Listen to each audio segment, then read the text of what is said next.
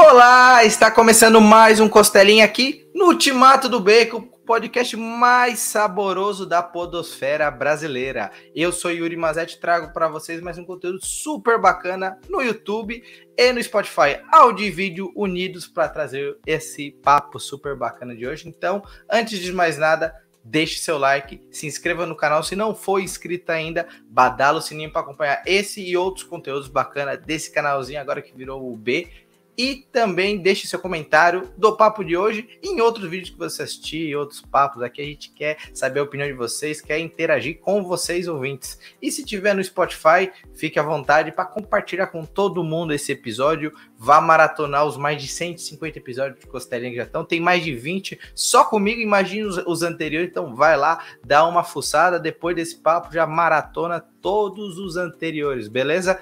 E aquele recadinho de sempre, visite ultimatodobacon.com, é a, o site, e o beditora.com.br para você adquirir os quadrinhos da Ultimato do Bacon, tem quadrinhos super bacanas, logo logo tem as escafandros fresquinhas da Roberta Cine e do nosso querido Marcati, em breve, deixa os apoiadores receberem primeiro, aí sim a gente disponibiliza para todo mundo, fechado?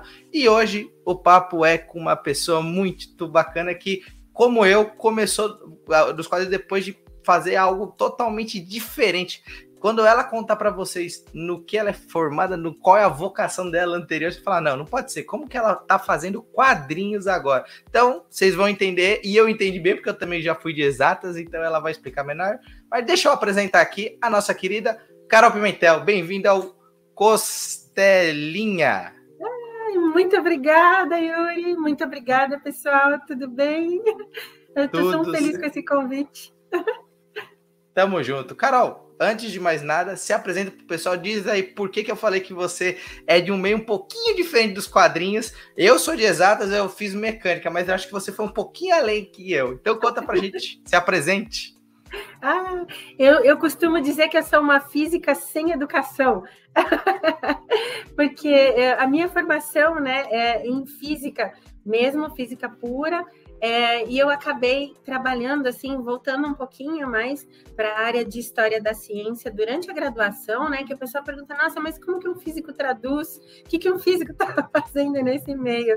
E, e, justamente como você falou, né? É, a gente acaba tendo uh, algumas ferramentas que ajudam a, a, o trabalho, né? Então, por exemplo, uh, na época da graduação, então eu fiz muita coisa de, de história da ciência, trabalhei com eletricidade no século XVIII, traduzindo documentos de francês para português e do inglês para português para justificar.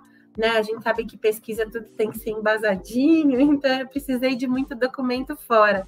E depois acabei vindo trabalhar eu recebi um convite, eu trabalhei uh, dois anos, o meu primeiro e meu quarto ano da faculdade, eu trabalhei no CDA, que é o Centro de Divulgação de Astronomia, lá em São Carlos. É uma espécie de observatório que fica dentro do campus da USP ali.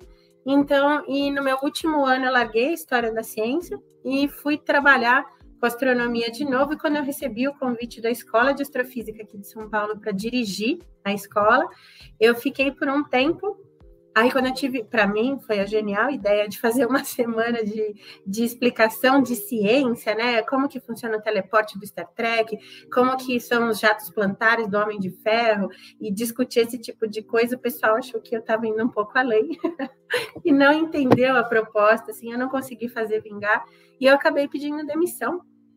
Acabei saindo de lá e foi quando eu entrei, ingressei no mestrado de tradução. Aí eu voltei a estudar mesmo. Falei, bom, vou me especializar em tradução. E eu consegui fazer um mestrado voltado para tradução de quadrinhos, né? Então, o John Milton foi meu orientador e eu tinha o Valdomiro Vergueiro e o Paulo Ramos como uh, co-orientadores, né? Porque eu precisava desse embasamento de quadrinhos e tudo mais.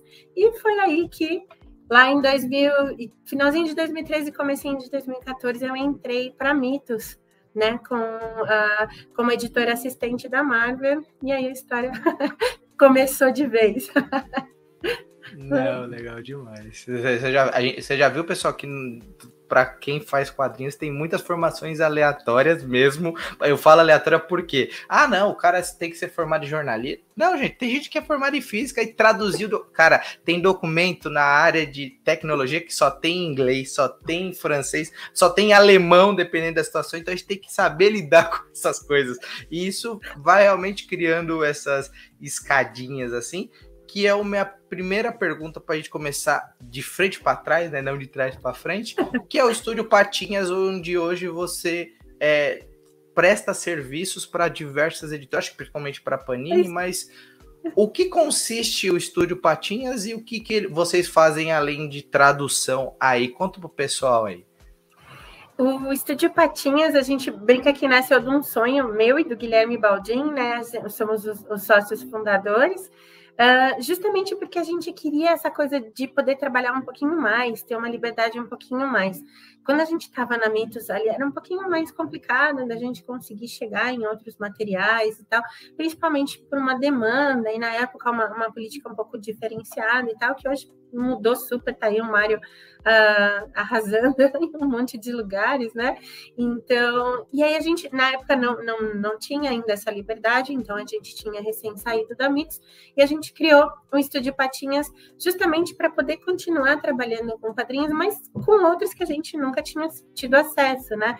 Então, uh, por exemplo, a gente fez muita coisa da Image pela Devir, que é muito bacana, né? Então a gente fez Frank, um, a Martha Washington, do Frank Miller, Low, volume 1 e 2, uh, Deadly Class, East of West, Paper Girls, saiu uma, um monte de coisa que a gente foi fazendo, e assim, justamente por ser uh, eu a tradutora barra editora, e o Guilherme o designer, a gente consegue unir forças e a gente entrega um quadrinho pronto. Né? Então a pessoa precisa um material. Algumas, algumas editoras procuram a gente só para letras, né? Como é o caso do Pipoque Nankin ou Comic Zone. Então, aí o trabalho fica mais com o Gui e ele vai cuidando né, da parte né, de, de, edição, diagramação, montagem. E outras editoras, às vezes, a Devir me pede muitas das vezes um, um cópia, às vezes uma adaptação de tradução, então, para deixar os termos todos padronizados, aí eu faço alguma coisa assim. Ou a Panini, que aí eu vou editando mesmo, é, é, ou editando ou traduzindo, dependendo do que for e a física acaba me ajudando com uma terminologia mais técnica, né? Então, quando a gente vê que a física de quadrinho, por exemplo, os lança-teias, essas coisas, graças a Deus, o Homem-Aranha não lança teia como uma aranha normal. Ah, então a gente fica feliz e a gente, não, é o lança-teia e tá tudo bem. Ou quando a gente trata uma, uma coisa mais um pouco séria de, de física, aceleração, ah, como nos quadrinhos do Flash, né? Ou os nanorobôs do Homem de Ferro, a inteligência artificial sexta-feira, um, essas coisas, então a gente usa um pouquinho, gasta um pouquinho da física que a gente estudou lá Não. atrás.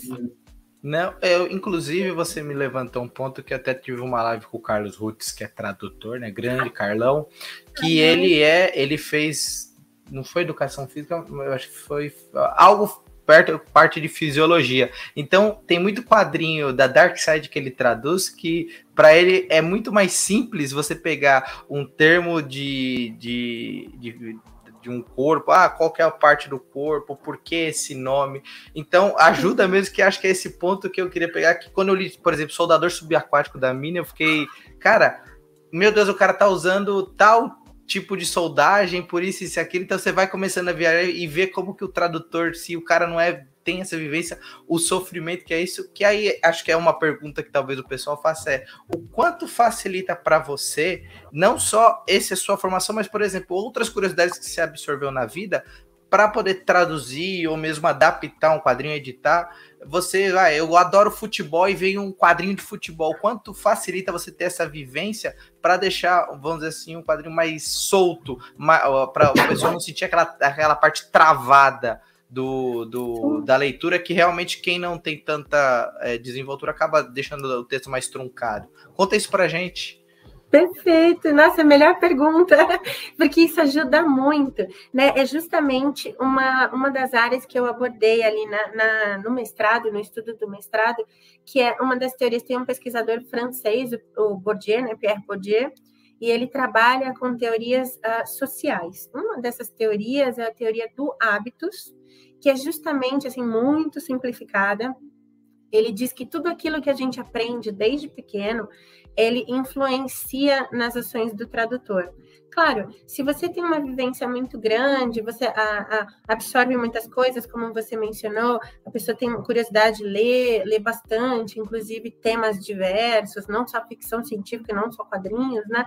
É, você acaba ganhando uma facilidade, não só em vocabulário, mas em poxa, é, faz sentido, né? Por exemplo, sei lá, tem muita avó uh, que, que ensina a gente aquelas medicinas de, de chá, né? Então, chá de boldo quando você tá com dor de, de estômago, coisas assim. Isso às vezes te salva numa tradução do Doutor Estranho, né? Que, que trabalha com coisas mais místicas, uma erva, uma coisa assim diferenciada.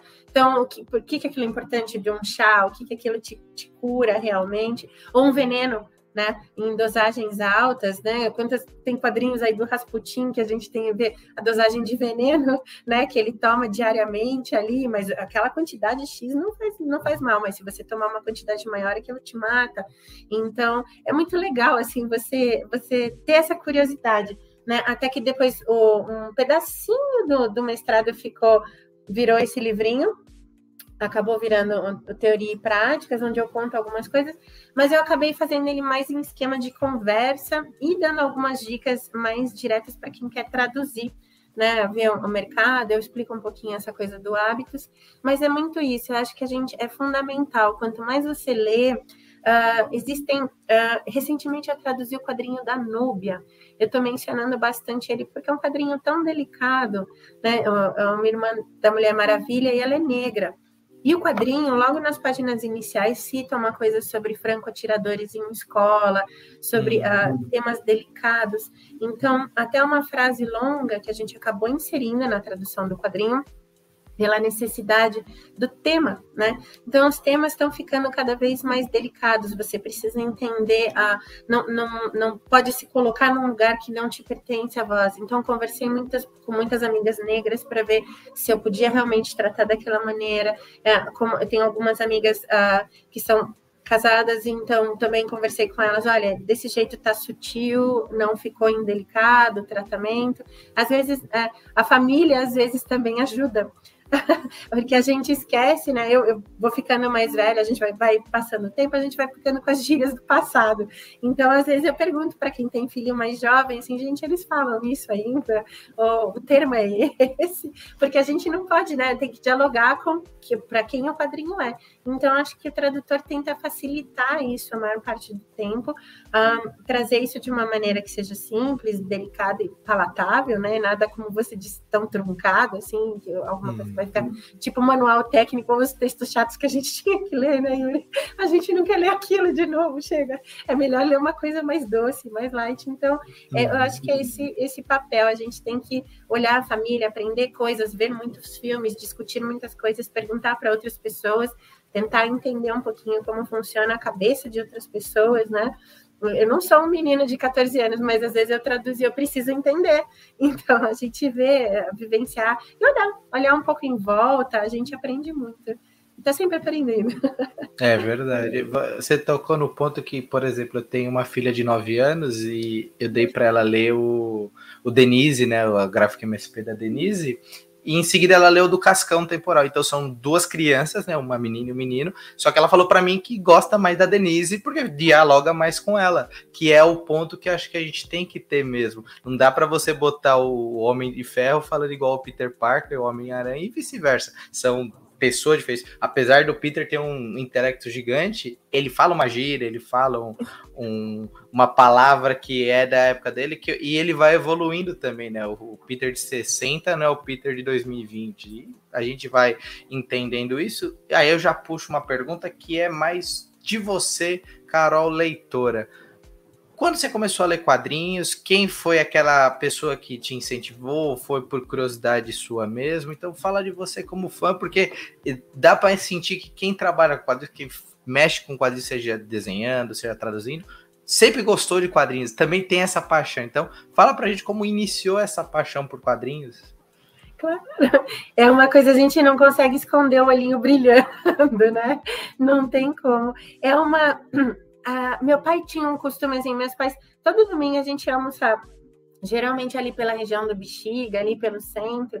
Então, era uma coisa meio que tradicional de família, assim. E terminava o almoço, tinha uma banca de jornal logo na frente, assim, depois de uma feira Uh, era muito maior uma feira que tinha na Praça da República, hoje está tão pequena assim, mas é, ocupava a praça toda, tinha quadro, tinha é, realejo, né, aquelas coisas. Então, era meio que uma passeada, assim, dar, dar uma olhada, ver essas coisas, ver a banca, e a gente sempre podia levar alguma coisa que ele incentivava mesmo a gente ler.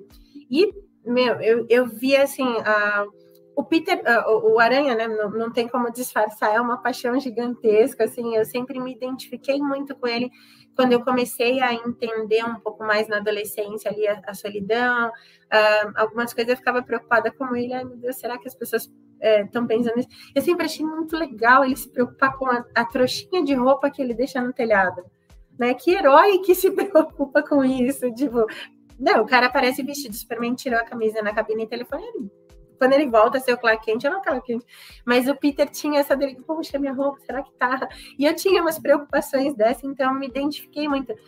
Mas uh, eu comecei lendo Batman porque sempre estava disponível. Meu pai gostava, então entregava, comprava muita coisa do Batman. Minha tia adorava, fãzaça do Superman, levava toda vez assim, a gente ganhava alguma coisa de, de aniversário de Superman, alguma coisa assim. Uh, e X-Men eu lia muito também que até foi uma engraçada, que era justamente a fase do caolho ali, quando eu estava com uns 8, 9, 10 anos mais ou menos, e meu pai trouxe o cara do cabelo azul. Ah, eu achei esse cara do cabelo azul aqui, acho que você vai gostar. então eu lembro muito bem da capa do cabelão do caolho ali, com aquele cabelo azul, e eu vou ver né? Pelo amor de Deus, pai. Mas foi assim que começou. Então, ah, lendo muita coisa, às vezes você se sensibiliza, você vai vendo como tem toques, né? Do, do real. E por isso que eu volto nessa sua fala, quando você diz que o quadrinho precisa de uma fluidez, quando o quadrinho precisa de uma, de uma coisa tocante, é justamente nessa hora que ele vai te pegar, né? Então, gostava muito disso. Li muito Maurício, e eu confesso que eu não lia Disney quando eu era pequena, assim, eu olhava aqueles balões e falava, nossa, muito texto, eu quero Maurício, eu quero do Maurício. Então, era essas coisas assim, eu me identificava mais, eu acho que aquelas tirinhas de final, né, Helena, tinha uma tira em pezinha que geralmente vinha até... Eu adorava. Eu adoro, adorava, isso era tão leve, né, essas preocupações. Então, era essa coisa, os super-heróis que eu achava o máximo, ou uma vida na, na Rua do Limoeiro, Ali é uma coisa mais simples que a gente se identifica, tem um, tem, brigar com os meninos e, e, depois vai entendendo tudo isso, né? Essa grande confusão. É, é verdade. É que a, a, gente pegou, eu peguei um pouco mais do final da era uh, abriu, né, dos formatinhos, mas isso era verdade, tinha muita coisa disponível. Eu lembro que tinha toneladas de X-Men nas bancas, em sebos de formatinhos, porque era muito título que saía e eram vários, era X-Men isso, X-Men aquilo. Aí se não era X-Men era Wolverine, se não era Wolverine os caras arranjavam um jeito de fazer uma revista de um outro personagem dos X-Men, porque era o que vendia na época, mas a gente tinha uma facilidade talvez maior de encontrar é, coisas um pouquinho mais é, um valores mais baixo, que aí eu volto para o futuro, que é o que você está editando, que são quadrinhos, vamos dizer assim, mais acessíveis. Tem um que é, tem até um com Venom, outro com Thor, que agora não estou me lembrando o nome, Dose mas é dupla. legal falar Dose dupla, isso mesmo. Que são essas iniciativas da Marvel e da DC, né? Que também a DC faz a parte de a, a Liga Infantil, os Super Vilões, que eu acho que é assim, né, iniciativa para crianças, que nós já não somos mais criança há um tempo e o quadrinho infantil é gostoso de reler uma outra Mônica, mas precisa dessas iniciativas. E você editora, tradutora desse material, pode falar melhor do que tudo que é. Esse material realmente é um material que o pessoal está acertando na sua leitura para as crianças. Eu comprei para minha filha o da Liga, o dos vilões, ela gostou, ela, ela se divertiu. Você começa a conversar, até falar, nossa, você vê como que eles têm esses detalhes, essas brincadeiras, mas é, o quanto você está vendo essa iniciativa que está sendo recente, né? deve ter cinco anos essa iniciativa, o pessoal se tocou que precisa ter criança lendo, mas o, conta para gente dessa iniciativa que eu acho que vale falar, porque o pessoal está esquecendo da, da criançada, essa criançada precisa ler urgente, já foi isso o tempo que a gente lia de qualquer jeito, do que tem na banca, hoje o pessoal tem internet para procurar, então conta para gente dessas iniciativas. É, ai, que show! Que legal que você tem essa experiência, porque pode contar como pai, né? E é legal para a gente ver uh, você como pai dar esse retorno para a gente, porque é um cuidado, assim, né? A Panini tem feito e a gente pegou muito disso aqui no estúdio, um, que são as linhas. Tem uma linha chamada Marvel Action, então, Marvel Action Capitão América, Marvel Action Homem-Aranha, Marvel Action, ele traz uma releitura. É um pouquinho reduzido, é, simplificado, mas os pontos principais, por exemplo, da origem do, dos vilões, né? Como esse Marvel Action do Aranha trouxe todos. Então, Mistério, você vê o Rino, o Homem de Areia, a um, abutre. Então é muito legal, uma simplificadinha e uma modernizada, né? Porque uh, tem uma coisa deles estarem com o celular na escola, deles poderem se falar, que é a realidade deles hoje em dia, né? Que criança que está sem celular não, não tem, né? Então, às vezes, olhar aquele, uh, a origem, claro. Do, dos anos 60, 70, o, a, a criança às vezes não se identifica, acha um pouco mais pesado o traço não, não, entende, às vezes não compreende, porque não está dialogando com a realidade dela, né? É, é, eles estão inseridos em outra realidade, então as coisas são mais arredondadinhas, são mais fofinhas, né? Como você falou, das dupla é uma graça, assim, é uma arte super delicada. E outra que me chamou muita atenção foi os Pequenos Titãs da DC. A gente lançou, são três ou quatro volumes, acho que três, se não me engano, depois eu vou ver, que esse ficou marcado, assim, eu fiquei apaixonada, tem uma versão nova do Besouro Azul, pequenininho ali, todos os vilõezinhos, então eles estão inseridos num, numa espécie de um de um, de um kindergarten, não, uma, uma escola de escola primária, ali eles estão no, no, no, ensino fundamental, no Fundium, ó, que chique, Fundium ali. Então é muito bonitinho. E esse, teve uma, uma, uma coisa que eu achei sensacional, porque tem um, uma página que me deu um trabalhão, vinha umas imagens, assim, eram piadinhas. Então tinha o Robin e um palhacinho, o Robin e um pinguim, e eu tinha que arrumar as piadas, porque as piadas deles não fazem sentido né, pra gente. Então, foi um trabalhão, uma piada de pinguim, arrumar umas piadinhas assim, acho que ficou bacana. Depois você me conta se, se, se sua filha curtiu aí, se você chegou a ver esse daí, depois eu te mostro. Mas é, eu acho muito legal isso, é, inovar, como você bem falou, uh, lembrar que os quadrinhos são feitos para as crianças, então eles são menores. Eu estou achando muito legal essa iniciativa da Panini, eles uhum. fazendo até menorzinho para mão. É mais fácil de, de você segurar do que você segurar um livrão pesado, de um negócio que a criança não tem nem mãozinha para isso. Então, formatos menores, edições uh, ah, 48 ou 52 páginas, ou seja, que é algo que eles podem sentar e ler, não vai também ser uma coisa muito grande, e tudo isso vai uhum. inserindo, eu acho que é uma porta de entrada para que depois eles conheçam Era de Ouro, Era de Prata, leiam os grandes nomes, né, e percebam, ah, poxa, isso aqui era igual, tá, isso aqui é diferente, Vê, o Peter Parker de calça, né, e sapato social, e não como ele está aqui, né, nesse Marvel Action, um menininho de camisetinha, na, na, na escola ali normal. Achei é. maravilhoso. É, porque a gente, eu fico brincando assim, porque eu levo minha filha desde que ela se entende por gente no cinema para ver os filmes diversos de herói, Marvel, DC e tudo mais. E talvez a cabecinha dela, eu até tentei ler com ela uma vez junto um quadrinho, acho que foi, eu não lembro qual da Marvel que eu tentei ler com ela, eu mesmo ler para ela olhar e você via que era muito muito texto, muito pensado, as palavras não eram para ela. Aí eu via que ela gostava do formato da, da Disney ou da Mônica, que era menor. Então, quando veio esses novos, essa nova leva de quadrinhos para criança, é, ajuda até eles conhecerem os personagens, porque hoje é muito difícil você chegar numa criança, levar no cinema e botar ela para assistir, é, ou no, no, no, Disney Plus, no HBO Max, para ver uma série de um personagem é, que até ontem era esquecido, como foi o Homem de Ferro na, no início dele. Então, eu acho essas iniciativas bacanas e, e ver quem está trabalhando nelas, ver que é, há essa preocupação também de pontuar de um jeito que talvez também seja uma pergunta minha que é curioso, que é essa parte que você falou muito bem das piadas, das colocações. Como que você dribla isso? É muita pesquisa, às vezes você recorre, como você falou, a uma, uma um conhecido que tem um filho, é, a outros tradutores. Como se dribla essa, essa, esse, esse, esse, travamento? Pô, tem uma piada com pinguim, mano. Eu não, eu não sou tiozão o suficiente para ter uma piada de pinguim no bolso. Como que sai desse, desse, desse processo assim, sem tipo, perder um prazo? Eu sei que o pessoal tem um prazo muito curto, então como que faz isso? Às vezes a gente fica sem dormir.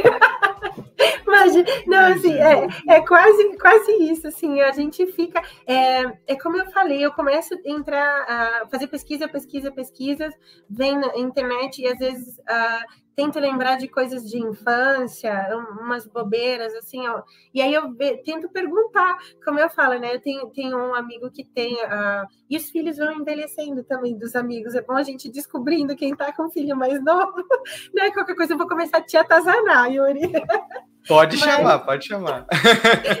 a gente fica em dúvida, assim, e principalmente se elas vão fazer sentido para essa nova geração, né? Porque, como você falou, não adianta eu contar uma piada do tio Pavê, que, pra, sei lá, que tem 50 anos vai morrer de rir, mas a criança não faz o menor sentido. Então, uh, é isso, é pesquisa, pesquisa, pesquisa, a gente vê se. Uh, depois tenta ver se está no, no imaginário. A gente tenta contar né? Para uhum. paga esse mico, fala, deixa eu te contar uma piada. Aí você vê a reação. E, claro, tudo isso assim, como a gente normalmente tá entre dois meses de antecedência do lançamento, então é aquela coisa. Muitas vezes eu faço, e aí vou, vou falar um pouquinho do, do meu modo, né? Eu, eu, faço, se eu encontrar uma, uma piada ou duas, eu até coloco as duas ou três que eu encontrar, meio que durmo, né? No, no, dia seguinte eu dou uma olhada e tento ver com o decorrer da história qual é a que faz mais sentido, qual é a que está mais dentro ali do, do contexto da revistinha como um todo.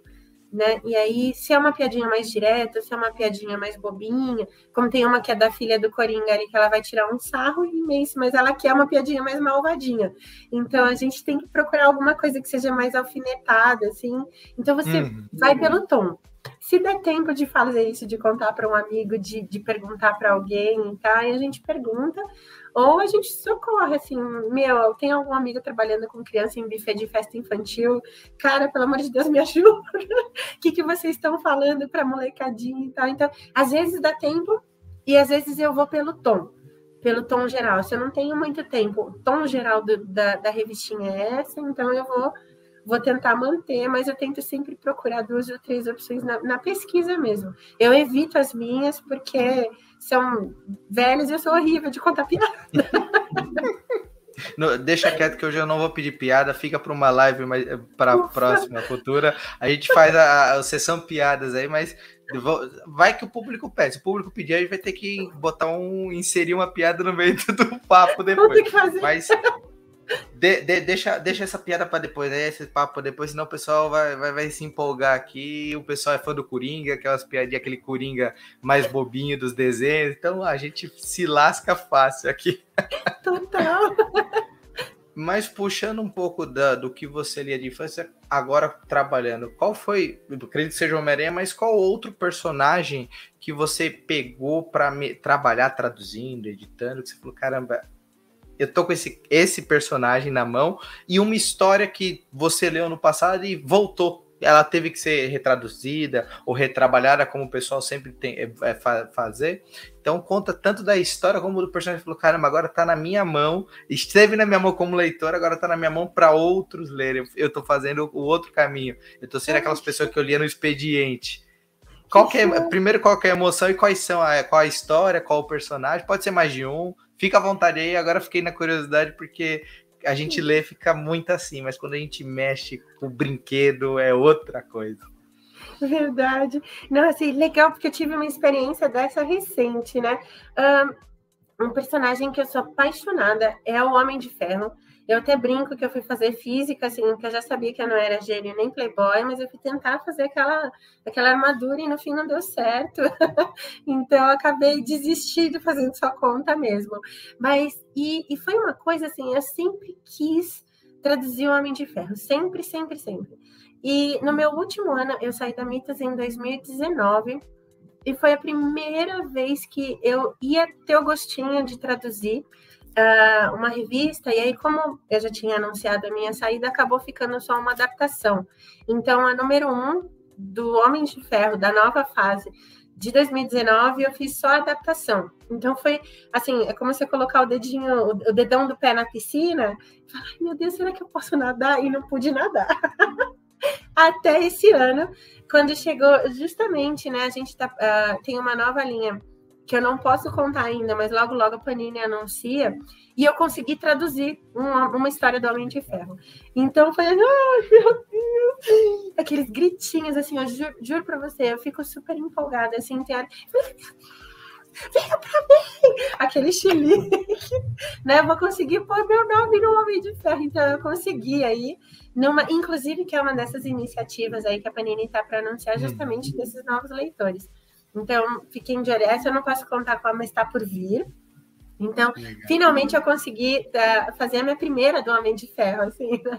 Eu fiquei super feliz. Então, de personagem esse. E de história, essa eu posso falar porque já saiu aí na CCXP. Uh, eu lembro de ter lido muitos anos atrás, assim, quase que me escapava pela memória, o Iqueteia, da, da Mulher Maravilha.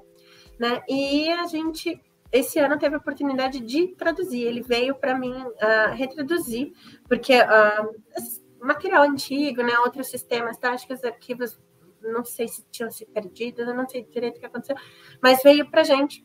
E aí, então, eu tive a oportunidade de traduzir, retraduzir que Eterna. Eu falei, gente, que responsa! É uma história super pesada, né? Que envolve a Diana e o Batman. Então, eu não, não vou dar muito spoiler também para quem não leu, apesar dela ser muito antiga. Mas eu achei, assim, também foi outra que eu falei, essa eu fiquei emocionada Assim, quando eu comecei, eu falei, gente, eu não acredito que eu vou traduzir.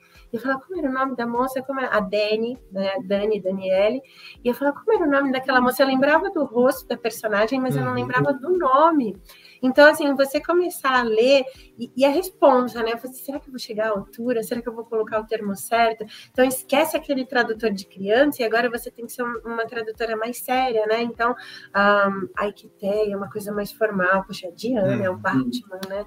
Então, não são não é qualquer jeito que eu posso falar. Então, é um trabalho é um pouquinho mais trabalhoso por uma leve rebuscada que eu tento dar na, na tradução e a resposta, né? Falar, gente, tem que entregar isso direitinho. E poder escolher ali, falar, gente, é porque a, a Paninha fala, né? Tem, tem verniz. Aí, onde a gente vai colocar, a gente manda algumas sugestões, eles dão uma olhada. E eu falo, ai, gente, eu queria tanto um verniz nessa bota que ela tá pisando na cara do Batman, assim. E a gente colocou, mandou para eles, eles toparam. Eu falei, cara, que legal! que legal ver esse processo. Então, então aí essas duas acho que pode ser mais recente. Não, que demais, que demais. Que aí eu acho que você me deu uma boa luz para uma pergunta que é essa parte de retrabalhar o material que já saiu no Brasil.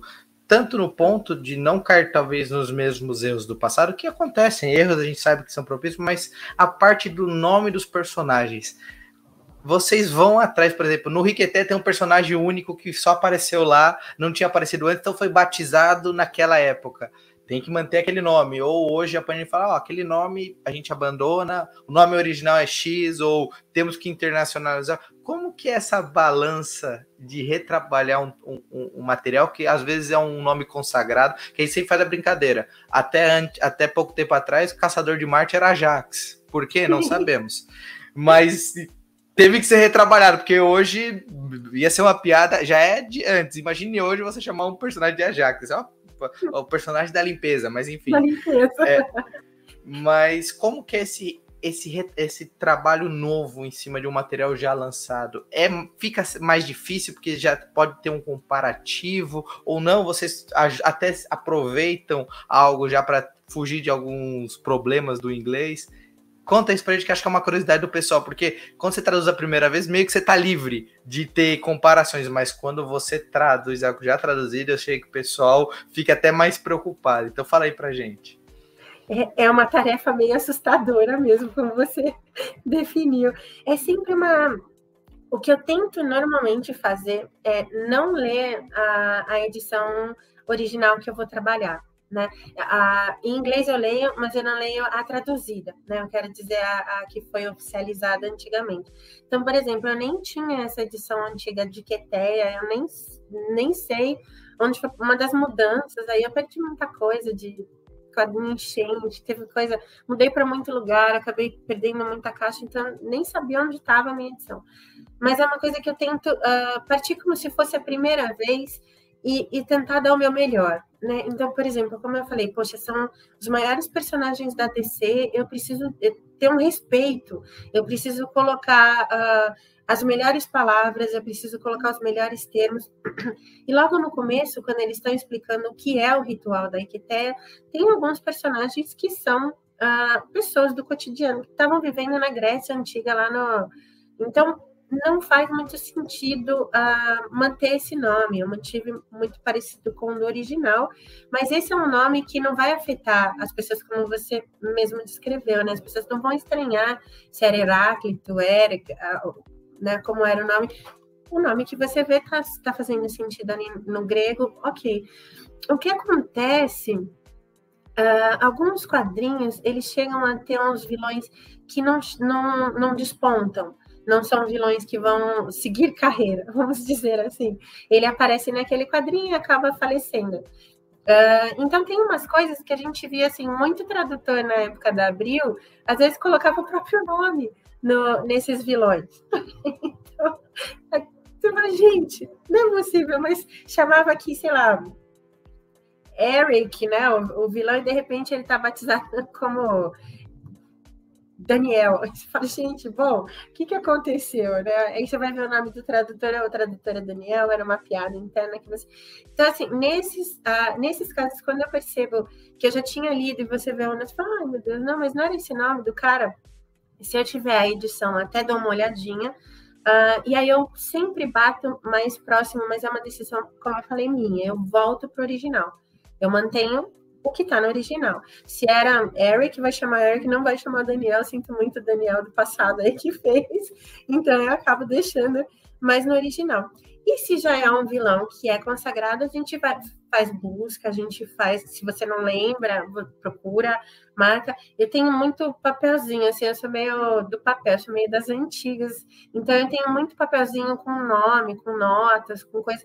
Quando eu estou traduzindo, por exemplo, algo que é muito novo, que eu preciso definir, então, é até meio, meio pouquinho, mas eu vou, vou jogando nos papeizinhos, assim. Então, eu faço umas listinhas para ver, e aí eu vou até o final. Quando eu vejo que tá, ah, não, bateu, o nome é esse mesmo, o termo ficou bom, aí geralmente eu encaminho para o pessoal avisar, olha, eu bati o um martelo nesse nome, se alguém precisar usar, né?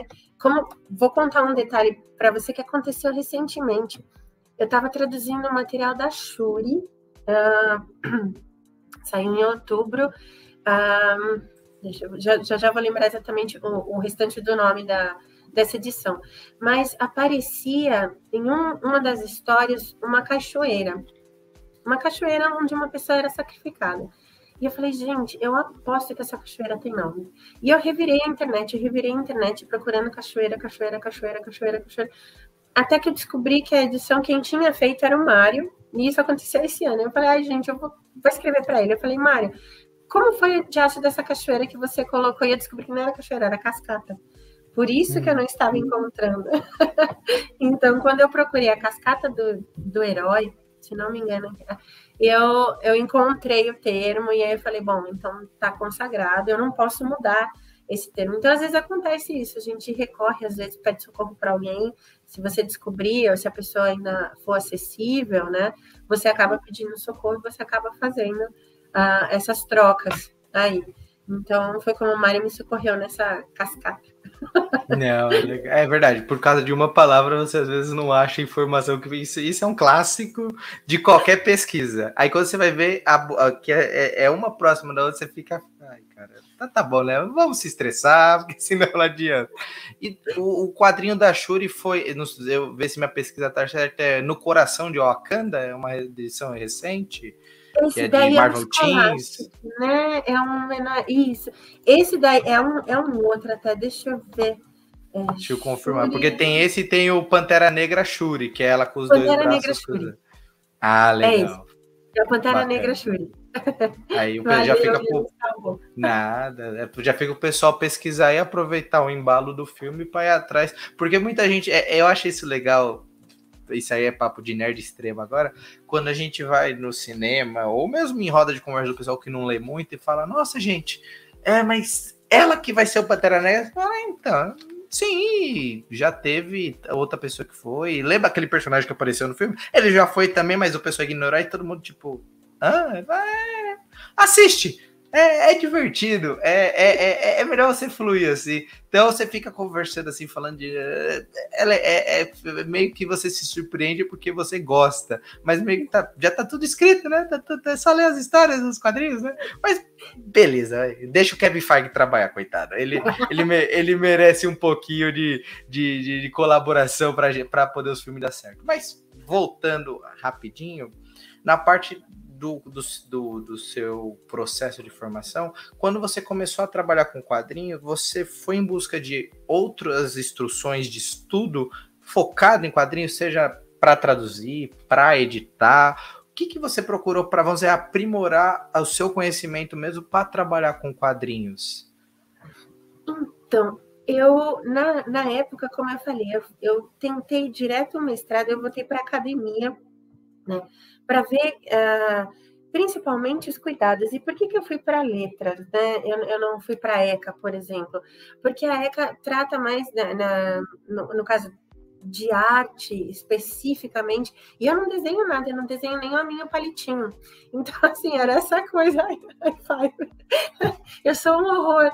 E, eu, e, justamente por isso eu falei, cara, eu quero muito trabalhar com quadrinhos, né? É uma, uma coisa, quando eu, aquela semana de, de, na escola de astrofísica não deu certo, eu, eu, eu entrei embaixo da minha mesa porque eu precisava me esconder um pouquinho, a gente não tinha sala, eram aquelas baias, né? Então eu entrei embaixo da minha mesa, cara, eu chorei acho que uns 10 minutos quietinha, assim, com a cadeira puxada, com a cara na cadeira, assim, eu falei, meu, eu não sei desenhar, o que que eu vou fazer? Então, assim, né, o que que eu vou fazer? Aí eu falei, cara, tradução, porque os quadrinhos vêm de outra língua, né? Então você especializa nessa língua, então, como eu falei, voltei para a academia, fui tentar buscar esse respaldo uh, teórico, né? E lá eu acabei descobrindo que toda sexta-feira, em contato com o Valdomiro, que existe o Observatório dos Quadrinhos. E esse observatório é um, um hoje em dia está muito mais legal porque ele é aberto e ele é online. Então, antigamente você tinha que se deslocar até a USP, você tinha que ir lá na ECA, 8 horas da noite, sexta-feira. Então, era mais complicado, mas hoje em dia é aberto. Você consegue seguir o canal, você consegue ver. E eles têm uh, diversas discussões com livros gringos sobre quadrinhos, outras pessoas que estão fazendo mestrado ou doutorado, eles vão fazer palestras e tal. E eu acabei descobrindo uma disciplina que o Valdomiro dava na ECA, e na, na USP a gente pode trocar os institutos, né, quando é preciso, se você tem uma matéria na letras que vai te ajudar, e você tem uma na ECA ou na filosofia, onde você pode cursar e elas complementam o seu currículo. Então, eu acabei cursando essa disciplina, onde tinha uma análise profunda, né, de quadrinhos mesmo. E aí ler um pouquinho de história, aquela coisa, história dos gibis, um, a guerra dos gibis, perdão, né, que tem esse, esse livro é maravilhoso então para você entender contexto, tudo. Uh, tem um outro do Paulo Ramos também sobre quadrinhos, são vários livros técnicos. Aí eu fui entendendo, então, construção, tudo no técnico, né? Como construção uhum. de balão, na parte técnica, como se constrói uh, frases, uh, encurtar, uma coisa muito parecida com legendagem. Para quem trabalha aí com legendagem, a gente não pode pôr frase muito longa. Eu tinha feito um curso na cultura inglesa de legendagem que me ajudou muito, porque a gente busca palavras menores, né? Você busca fazer caber, então você tem que reduzir o sentido, você não tem espaço. Né, no, o tradutor de legenda tem que trabalhar com duas linhas no máximo. A gente vê bem quando você baixou a legenda aí, que não era para ter baixado, você vê quatro, cinco linhas. aí você fala, bom, é, não, é uma, não é um profissional da legenda, claro, a pessoa está tá fazendo aquilo por outra maneira, não auxílio. Então, é isso. Eu tentei buscar muito essa parte técnica. É, avancei bastante, li aquele livrão laranja da Marvel, imenso, uhum. algumas coisas. E fui buscando esse tipo de, de coisa, né? Sketchbook, aí eu comecei na, na encontros de quadrinhos, na época era aquele mercado das pulgas, não era nem o do guia. Comecei naqueles primeiros encontros, conversar com pessoas, tentar entender e lendo né, volta a ler bastante, a gente tenta ver muita coisa. E aí, claro, a gente começa a seguir as regras das editoras. Então, eu aprendi muito sobre os uh, termos e decisões da Panini, uh, conversando ali com o Fernando Lopes. Muito, assim, uh, consegui entender bastante quais eram os cuidados que a Panini exigia. Depois, com o Estúdio Patinhas, então, eu aprendi quais são os cuidados que a Devir tem, quais são os cuidados que Pipoca, ou Comic Zone, as outras editoras vão tendo, e aí tudo isso vai agregando nessa, nessa, nessa somatória aí do trabalho como um todo, e a gente consegue entregar, então, de acordo com as regrinhas de cada uma. De fato, porque a gente acha que por ser, ah, vamos assim, vamos, tá, são editoras, são quadrinhos traduzidos, mas cada uma tem uma regra, um estilo, um, um plano editorial mesmo, e cada quadrinho é um quadrinho, né? Apesar, mesmo os de super-heróis, às vezes tem maneirismos na tradução, que o Batman tem um, o Superman tem outro, Homem-Aranha tem outro, se você traduzir exatamente iguais, é, são roteiristas diferentes, né? São dinâmicas diferentes mesmo de outras editoras, então é legal pontuar isso. E para a gente caminhando para o final, é, você também trabalhou com é, outros, outras mídias. Tem o seu livro, que eu queria que você comentasse um pouquinho sobre ele, mas também você fez é, é, um, uma, um livro mangá pra, pela Script, né, chamado Lia Harun, né, se eu estiver pronunciando certo, e você foi organizadora dos 80 anos da Mulher Maravilha, não poderia ser outra personagem, né, que estaria, que é um livro que eu também preciso adquirir em breve, né, que eu, eu adoro esses livros jornalísticos, uma que você aprende muito sobre a personagem, mas também você você é, entende o quanto ela é importante para outras pessoas, porque eu sou fãzão da Mulher Maravilha. Eu sempre achei que, tirando o Shazam, Capitão Marvel, no meu tempo era Capitão Marvel, no seu eu tenho certeza também, Shazam é recente, né?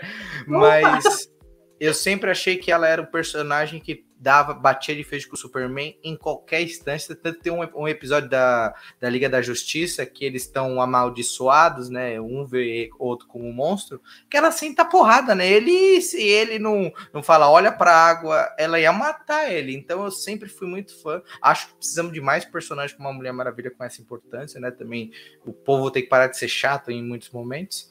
Mas conta um pouco desses outros projetos que você participou, né? Que você idealizou também, para a galera conhecer também e falar um pouco da importância deles, como foi trabalhar com eles. Que legal.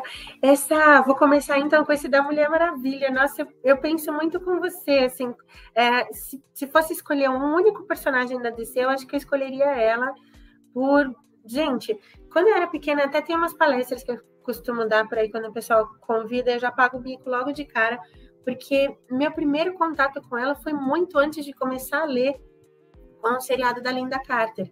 Então, assim, eu vi aquele mulherão se transformando, girando, né? E, e virando. E eu, eu, sempre tive cabelo muito curtinho quando eu era criança, assim, cabelo cacheadinho, minha mãe deixava bem curtinho, assim. Então, eu punha uma fralda de pano na cabeça, assim, porque eu tinha que girar e fazer o cabelão da Mulher Maravilha. Era uma coisa foi minha primeira fantasia de, de super-herói de pequenininha, né? Uh, depois eu fiquei louca pelos chips. E aí tá aí meu, meu amor por motos, já vem de lá de trás. Sou apaixonada por moto. Então, essa coisa uh, de contato mesmo, né? A Diana, ela sempre foi um modelo, assim, uma, uma mulher muito forte Claro, tem uns perrinhos aí de história que a gente lê, mas fala, bom, finalmente deram então uma, uma força para ela, não, não só secretária da liga, não, então ela teve um destaque, começou a ganhar de bis e coisas assim, então é muito legal poder retratar. E quando a Script me convidou para fazer esse projeto, justamente, uh, eu, eu acho que eu tinha falado tanto dela já, no, no meu mestrado, só fazer um parênteses, quando uh, o mestrado, normalmente a gente tem um exame de qualificação, que seria uma espécie de uma prova para ver se você vai passar dali ou não. E esse exame, ele é extremamente rigoroso, você tem que apresentar dados, tabelas, assim, é uma coisa meio sacal. E eu fiz o meu inteiro em forma de quadrinho. Eu não quis saber. Eu fiz, tinha umas tabelas lá para deixar os professores felizes, não tinha como, mas eu fiz todinho de quadrinho.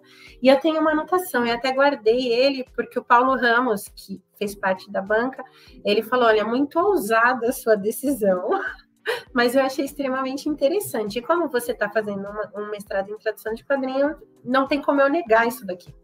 Então eu deixei até os avaliadores ali meio sem jeito, mas ele teve que. E a primeira página é justamente uh, eu virando a Mulher Maravilha ali, né? A, a, a Germana acabou fazendo, eu, eu falei com ela na época, ela me fez os desenhos ali, né? A gente combinou um valor, tá? Ela, ela acabou fazendo, ilustrando, e ela teve essa ideia, assim, eu não, eu pedi, eu pus um, um ilustre de abre, e ela acabou fazendo, então, essa coincidência dessa viradinha, assim, virando a Mulher Maravilha, e a história começa a ser contada do, do mestrado. Então, acho que é uma paixão tão grande que acabou quando veio esse convite da script, eu falei, gente, não acredito. Fiz a minha primeira proposta de capítulos, né? A gente foi conversando com algumas autoras, a gente pensou, então, foram 10 mulheres ao todo uh, ah, para fazer os 10 capítulos e a gente conseguiu cobrir ali a maior parte, pelo menos os pontos principais, né? O começo, a fase de Pérez, a, então a construção em si, né, da, da Elizabeth Holloway com William Moulton Marston, como que funcionou toda essa parte de bastidor. A gente cita um pouco do filme, tem até uma entrevista exclusiva com a bisneta dela, que a Dani Marino fez. Uh, e tá lá, só saiu impressa no livro, não tem em outro lugar, então quem tiver curiosidade de ver, tem lá. E a gente foi fazendo essas coisas. E até eu cheguei a entrar em contato com a equipe da Linda Carter, que eu queria um, um prólogozinho. Eu falei, gente, que seja um, uma epígrafe, né? Aquelas três frasezinhas, o que ela puder uh, entregar. Mas como tinha acontecido aquele episódio dela ter sido selecionada para representar como Mulher Maravilha da ONU e teve aquele todo um, uma problemática que eu compreendo, eu entendo, uh, acho acertadíssima essa decisão, né? Foi, foi uma escolha infeliz.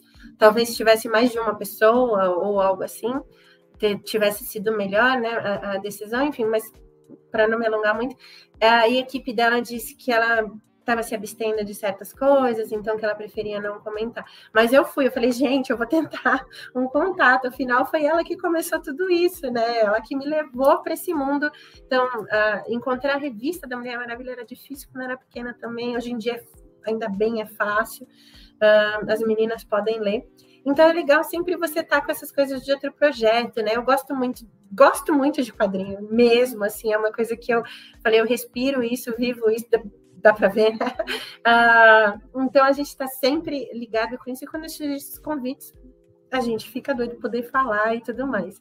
E o Lia foi uma, uma experiência com mangá muito interessante, assim, que a, a Dani, Dani, Marino e eu, a gente fez o roteiro e a Lia Harumi ilustrou, que coincidentemente tem o mesmo nome da personagem, e foi uma pequena inserçãozinha no mangá uh, que eu fui tentar, a gente não conseguiu fazer os painéis porque já tinha avançado muito os primeiros desenhos, então quando a gente ia inverter, ia dar um trabalhão tão grande para Lia que a gente acabou soltando na leitura ocidental, como tem muitos mangás, né, que a Marvel e a DC estão tá, trazendo, e a Panini agora também está trazendo, que eu já, já engancho aí. Então, foi a minha primeira experiência para poder um, pôr um pezinho nesse mundo de mangá.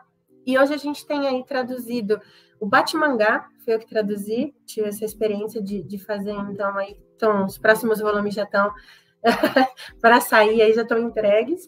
Tem um, Deadpool, mangá do Deadpool, eu fiz os dois volumes, a gente entregou esse ano, e o Avante Deadpool Samurai chama, Deadpool Samurai, os mangás, e a Avante Zumbis, que são uns mangás também da Marvel ali. E cada um é de um jeito. O Batmangá é a leitura oriental, uh, sentido oriental de leitura, inclusive ele é ao contrário.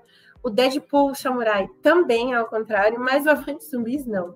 Então a gente vai trabalhando com esses conceitos e entendendo, né? E tem mais alguns aí de surpresa que esses eu ainda não posso falar, mas estão vindo mais mangás para vocês. Então foi a minha primeira incursão ali e agora estamos mangazeira produzindo um monte por aqui.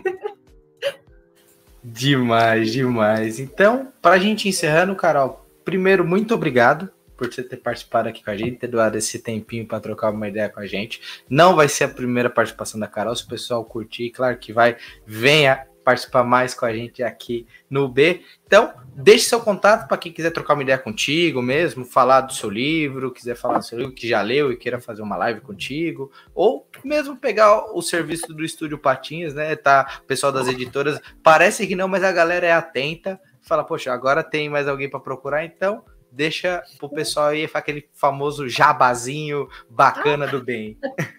Muito obrigada. Queria, então, vou começar agradecendo, Yuri, muito obrigada, assim, pela paciência. Você também teve uns enroscos, essa vida de editora é uma correria, a gente quase não consegue tempo, mas você foi super gentil, muito legal, assim, muito obrigada mesmo pela não ter desistido dessa tia louquinha aqui. É, muito obrigada, pessoal do Ultimato do Bacon, que é maravilhoso, assim, bacon. Gente, eu, eu tenho uma frase que eu digo que é Desculpem os vegetarianos, amo vocês, veganos todos, é só uma brincadeira, por favor. Mas eu costumo dizer que a gente não pode confiar em quem não gosta de bacon. então, né? Tá aí, quem, quem, não confia no ultimato do bacon também a gente vai desconfiar. E uh, aproveitar, então, vou deixar o contatinho do Estúdio Patinhas. Né? A gente tem aí quem precisar, porque a gente tem uh, Instagram, LinkedIn, quem precisar, só para vocês não confundirem o símbolozinho aí. Então, LinkedIn, Instagram e Facebook.